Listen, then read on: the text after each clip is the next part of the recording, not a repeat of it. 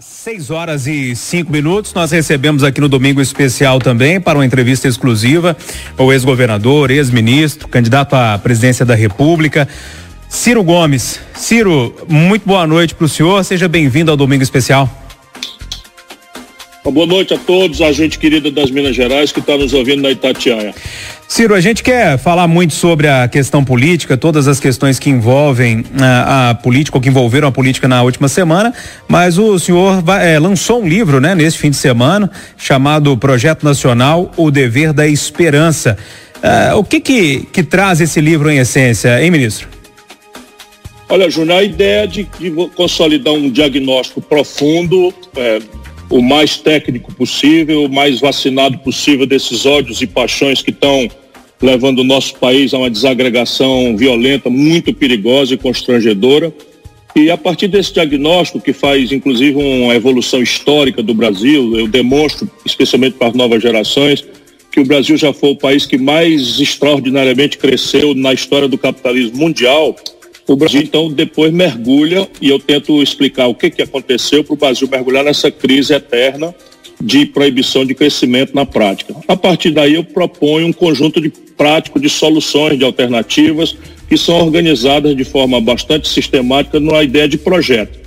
Sabe como é? Projeto é um plano que tem metas, prazos, objetivos, quanto custa, de onde vem o dinheiro, como é que vai resolver o problema A, B, C, D, educação, saúde, etc examino o constrangimento e as oportunidades da relação internacional do Brasil e faço uma reflexão sobre esses valores que estão muito hoje sob, sob crítica no mundo, de esquerda, direita, enfim. É um, é um livro que, de diagnóstico e de projeto para o Brasil. Ciro, o senhor disse aí da questão de esquerda e direita. Para a gente começar o nosso papo aqui, entrar um pouquinho na política também, nesse espectro político aí de esquerda, direita, centro, onde o senhor se coloca? A minha proposta, menos do que a minha posição, é uma proposta que pretende reunir o centro político com a esquerda política democrática. Na prática, basicamente é o seguinte: só prospera a nação que consegue reunir o interesse concreto do mundo da produção, e o mundo da produção é o comércio, é a indústria, são serviços, é, é enfim, a agricultura, com o mundo do trabalho, que é a quem nós devemos servir com primazia, porque o trabalho é o valor central de uma civilização sadia nós temos que fazer com que o fruto do progresso seja repartido para o conjunto das pessoas que na prática o produzem. E o inimigo, claro, é a especulação financeira. E o Brasil hoje, há pelo menos 30 anos, é um país que destrói a produção. O Brasil tinha 30% do PIB nacional, da riqueza nacional, tirado da indústria. Hoje isso caiu de 10%. É o país que mais gravemente destrói indústrias na história do capitalismo mundial. E a massa de salários, antes do, da pandemia no Brasil, 100 milhões de brasileiros estavam vivendo com 413 reais por pessoa por mês, o que mostra a extensão do drama brasileiro. Isso se traduz em, em mais da metade da população na informalidade, de maneira que essa é uma proposta que você poderia dizer de centro-esquerda, que é a minha posição. Seu Ciro, aqui Edilene falando. Primeiro gostaria de agradecer o senhor por ter aceitado o nosso convite. Eu sei que o senhor vai falar com a imprensa mineira na próxima terça-feira sobre o lançamento do livro do senhor e topou falar com a gente aqui na Itatiaia nesse domingo antecipadamente. Então agradeço o senhor mais uma vez por essa entrevista, por mais uma entrevista. Gostaria de perguntar sobre o contexto atual. Primeiro, eu gostaria que o senhor fizesse uma avaliação da simbologia na avaliação do senhor, que tem o Bolsonaro chegar a cavalo na manifestação de hoje lá em Brasília. Segunda coisa, tivemos manifestações hoje da direita e também da esquerda e até presença de neonazistas. O senhor acredita que o Brasil esteja à beira de uma guerra civil? E a terceira pergunta, porque essa é uma pergunta composta, nosso tempo é pequeno. O Donald Trump tweetou eh, que movimentos antifascistas vão ser considerados nos, nos, Estados Unidos movimentos terroristas. Qual que é a avaliação que o senhor faz do que está acontecendo lá, dessa postura do Trump e qual que é o reflexo disso aqui na política brasileira? Considerando que o Bolsonaro é um seguidor do Donald Trump, diz isso sempre com frequência. Olha, Dilene, eu que agradeço a honra e o privilégio mais uma vez de falar ao povo das Minas Gerais pela nossa Itatiaia, especialmente aí na companhia do Júnior Moreira e não sei se o Eduardo Costa tá, mas se não tiver, tô com saudade dele. Oh, tô mas, aqui, viu? Ô, Souza, tô com saudade do você. Oh, eu tô na fila para perguntar, tá? Tá bom. Então vamos lá, a resposta para a gente ser prático. O, o, o, Bolsonaro é um, é, um, é um Trump tropicalizado muito ridículo. Né? O Trump representa uma estrutura de, de ultradireita norte-americana, com componentes absolutamente orgânicos, enfim, o Bolsonaro é só um grande despreparado, é um, é um é, um, é, uma pessoa completamente incompetente e todo mundo vai ver aquilo que eu vou dizer. Às vezes alguém acha que é doido, ele é um bandido cercado de uma gangue. E é isso que está levando o Bolsonaro a essa exasperação. O que está acontecendo? Tem três investigações, as três estão muito próximas de chegar na família do Bolsonaro. Uma é explosiva. O Ministério Público do Rio de Janeiro está terminando a investigação e vai, vai indiciar e denunciar o filho dele, Flávio Bolsonaro, não só por roubar dinheiro do gabinete, né, na famosa rachadinha, que o Bolsonaro foi quem ensinou isso, fazia isso na Câmara Federal, ele mesmo, Bolsonaro, como, como, como deputado, mas a pior e mais grave é a conexão com a milícia armada no Rio de Janeiro, inclusive com dinheiro roubado, financiando grilagem de terras públicas na, na, na, na comunidade de Rio das Pedras, no Rio de Janeiro.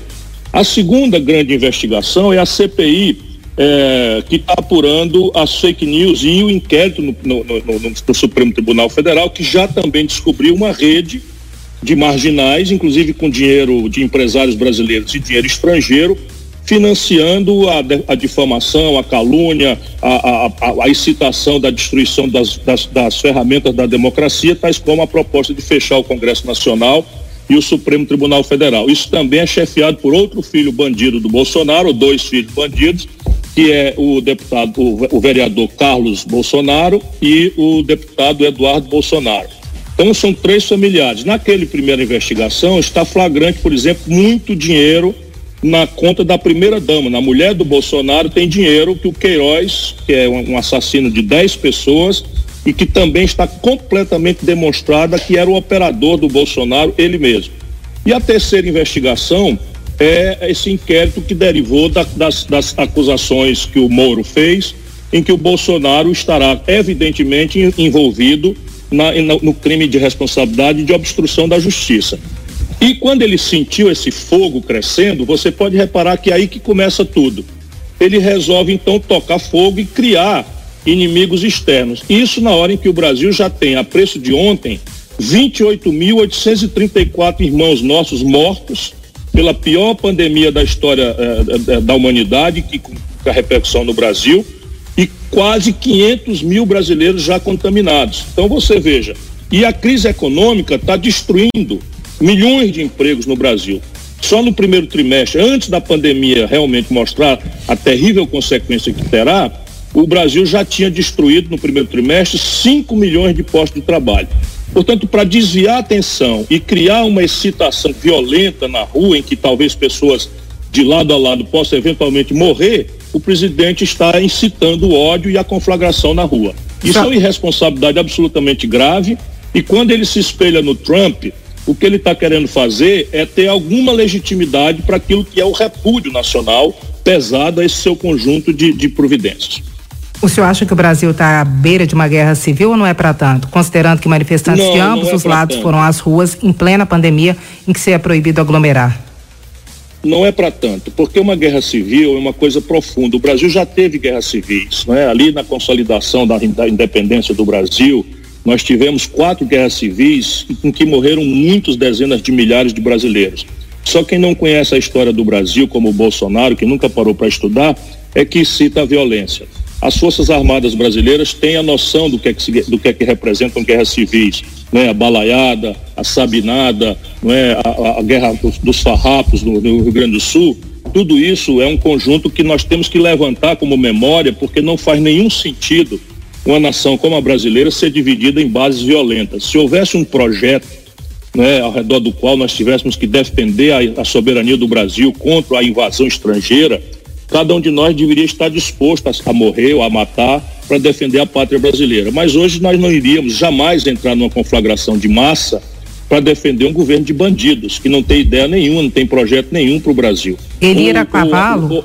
Ele ir a cavalo, o senhor acredita que não, tem sido uma espécie de independência ou morte contra as outras instituições? É, ele cultiva todos esses símbolos. Ontem tinha um magote de nazistinha na porta do Supremo Tribunal Federal replicando simbolo, simbologia nazista, com tochas acendendo, repetindo palavras. Ele usa esse negócio do copo de leite, que é um negócio de supremacia branca. Então, que ele está tentando excitar e está cercado de um bando de lunáticos, o pior é esse Augusto Heleno, não é que está ali do lado dando corda nele, isso nem sem nenhuma dúvida. E eu temo que alguém vai morrer. Ô, Acho ministro. que alguém vai morrer. Sim. Eduardo, você tá bom? Tá bom, Eduardo Costa? Falei sério mesmo, tô com saudade de você, senhor. A recíproca é verdade. Você veio aqui essa semana? Não, não posso sair de casa não. Sou grupo de risco e tenho que dar exemplo. Tô confinado. Primeira vez que vier a Minas Gerais, nós vamos encontrar de novo. Fechado? Combinadíssimo. Aqui eu tinha 472 mil perguntas, vou fazer só uma. Dia desse eu disse na Itatiaia que o Figueiredo, de triste memória, falou o seguinte: vocês estão querendo abertura, né? Nós vamos dar, mas vocês vão ver. Parece que rogou a praga, porque Tancredo não assumiu, a gente ganhou Sarney. Aí veio o genocida do Collor. Aí veio o FHC, um sociólogo razoável no primeiro mandato, comprou o segundo. Veio o Lula com a roubalheira, a Dilma com a tonteira, o Temer, aí voltou o Sarney e agora o Bolsonaro. Será que o. A única pergunta que eu tenho para o amigo dessa noite, será que o Figueiredo roubou a praga no Brasil? Na verdade, o Figueiredo estava vendo claramente que a economia brasileira tinha sido destruída nos seus fundamentos centrais. Né? O Brasil, desde o ano 80, Eduardo, não cresce mais. E todo, todo esforço é só para dourar a pílula. É? E, as, e o Brasil navega mais ou menos no escuro sem a guia de um projeto nacional. Por isso que eu discuto tanto a necessidade da gente ajudar o povo a entender o que está acontecendo. E enquanto o Brasil não tiver um projeto, agora as consequências da pandemia vão agravar dramaticamente esse quadro. Ali por setembro, nós vamos conversar o Brasil estará vivendo o pior momento da sua história, tanto do seu ponto de vista de saúde pública, as simulações das universidades estrangeiras, que hoje o Brasil virou o centro da pandemia mundial, graças à inconsequência, à imprudência, à incompetência do senhor Jair Bolsonaro, que está aí com o terceiro ministro em 45 dias e agora um ministério ocupado por 30 militares, nenhum deles com qualquer experiência em saúde pública. Só para o povo brasileiro ver o tamanho da irresponsabilidade. E a destruição da economia a economia brasileira pode cair entre 6% e 10%. Isso ninguém nem tem ideia do que é que representa, mas aproxima vai se aproximar em setembro de algo ao redor de 20 milhões de brasileiros desempregados. Não tem governo que se sustente em cima de uma realidade socioeconômica dessa natureza. Ministro, aqui com o senhor João Felipe Lolli, é, boa noite, obrigado pela presença. João, boa noite.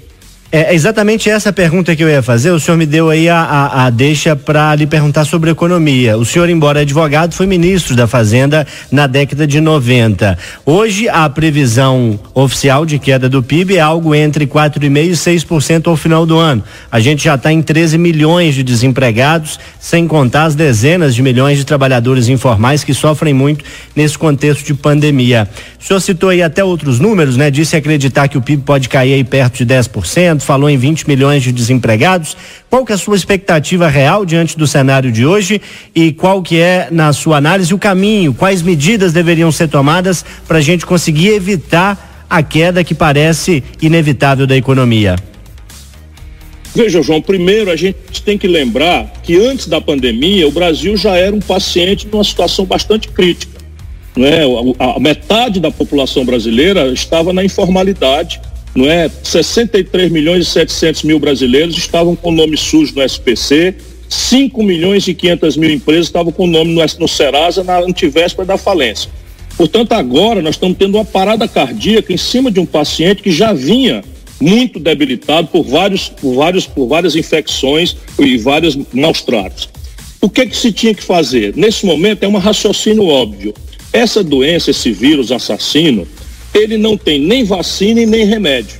Tem toda muita pesquisa, muito esforço, muita tentativa, essa discussão estúpida. Nunca vi político discutir remédio, mas aí o Brasil tem dessas coisas. Então, o Brasil precisa entender que nesse momento nem tem vacina, nem tem remédio. Só tem uma saída: o isolamento social. Se o isolamento social é a única saída, é preciso entender que a economia ia colapsar. Basta a gente entender o turismo. Por exemplo, no Minas Gerais tem aí a, as cidades históricas e tal. No dia que anunciaram a pandemia, todo mundo cancelou a viagem. Aí as pousadas de Ouro Preto, os restaurantes maravilhosos de Tiradentes, todos entraram em colapso.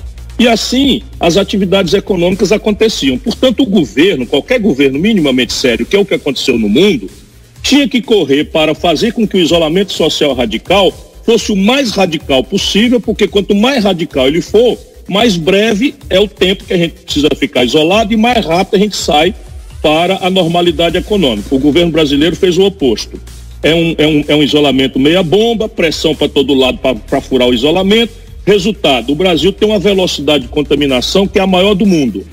Enquanto a gente não tiver uma pessoa contaminando menos de uma, a pandemia vai crescer.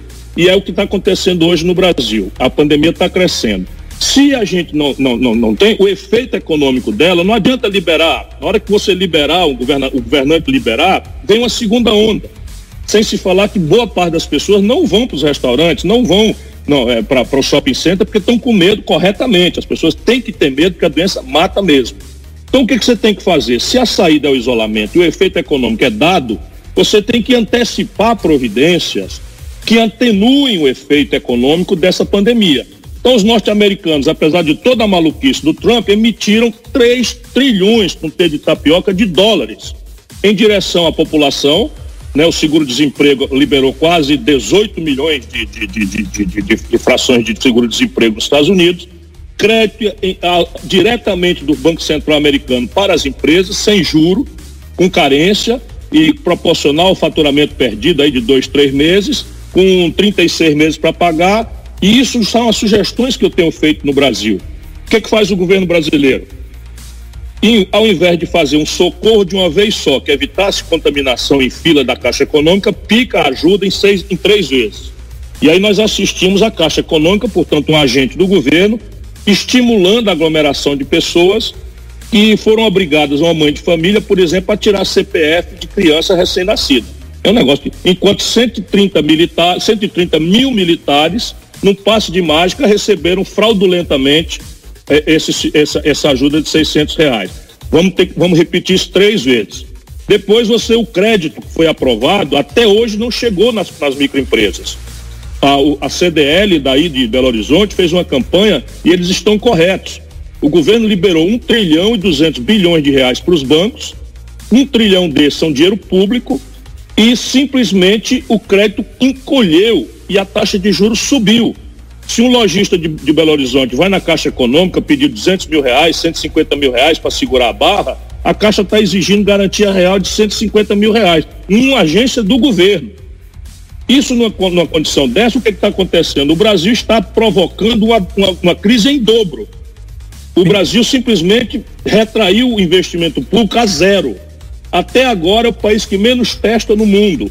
E se a gente não testa, Minas Gerais deve exigir do seu governante não é que ele teste, porque se não testa, você não sabe aonde a doença está indo e você não sabe que hora vai sair corretamente da, da, da, da pandemia. Isso. E o Brasil é o país que menos testa no mundo. Júnior Moreira falando com o senhor novamente. Infelizmente, nosso tempo já está estourado, mas eu preciso fazer uma pergunta só para a gente fechar aqui. O senhor usou algumas palavras na, na pergunta da Edilene Lopes, algumas umas palavras fortes bandido, criminoso, enfim, se, se, eu, se eu me lembro bem. O senhor não acha que esse tipo de palavreado, eh, de, de forma mais incisiva, não traria, de alguma forma, um certo tensionamento a mais do que já existe aí no cenário político? Eu gostaria muito de fazer hoje o que eu fiz no primeiro momento de março. Eu enviei um documento de sugestões ao governo Bolsonaro daquilo que deveria ser feito e ao redor do qual nós deveríamos reunir o povo brasileiro, e, na verdade, de lá para cá ele só fez o oposto. E ele tem cometido crimes de responsabilidade. Você sabe, eu sou professor de direito. Eu tenho muito zelo com a, com a minha palavra e eu costumo ser franco para que a população saiba concretamente o que está acontecendo. E o Bolsonaro cometeu quatro crimes de responsabilidade exatamente como está tipificado na lei. O primeiro, atentar contra o regular funcionamento das instituições da democracia. Quando o presidente da República, hoje, a cavalo, vai ao encontro de pessoas que estão com faixas promovendo a intervenção militar, o fechamento do Supremo Tribunal Federal, o fechamento do Congresso Nacional, ele comete um crime de responsabilidade previsto na lei. Portanto, ele é um criminoso. Segundo, ele atenta contra a saúde pública. Quando o Bolsonaro, por exemplo, sequestra eh, respiradores, quando o Bolsonaro dá sinais opostos ao que a Organização Mundial de Saúde recomenda, ele comete um crime e submete quase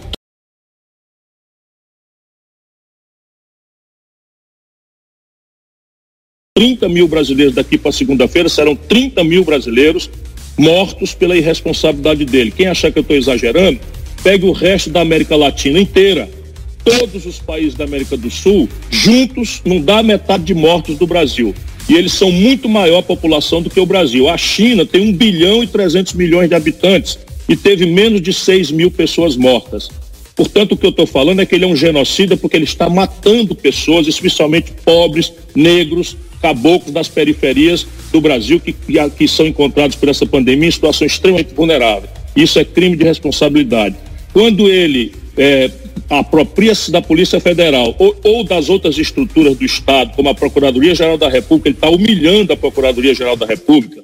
Ele nomeou agora um coronel da PM de Minas Gerais para comandar a Fundação Nacional de Saúde. Eu conheço o valor da Polícia, da polícia Militar de, de Minas Gerais e dou muito valor e respeito. Mas o que é que um coronel, comandante da polícia, entende de saúde, pelo amor de Deus? Ele está cometendo o crime de obstrução da justiça quando se apropria das instituições. E, por fim, o, Bo o Bolsonaro mente para a nação cometendo o crime de improbidade administrativa. Ô ministro, considerando o que o senhor já disse aí do Trump, o que o senhor está dizendo do Bolsonaro, mas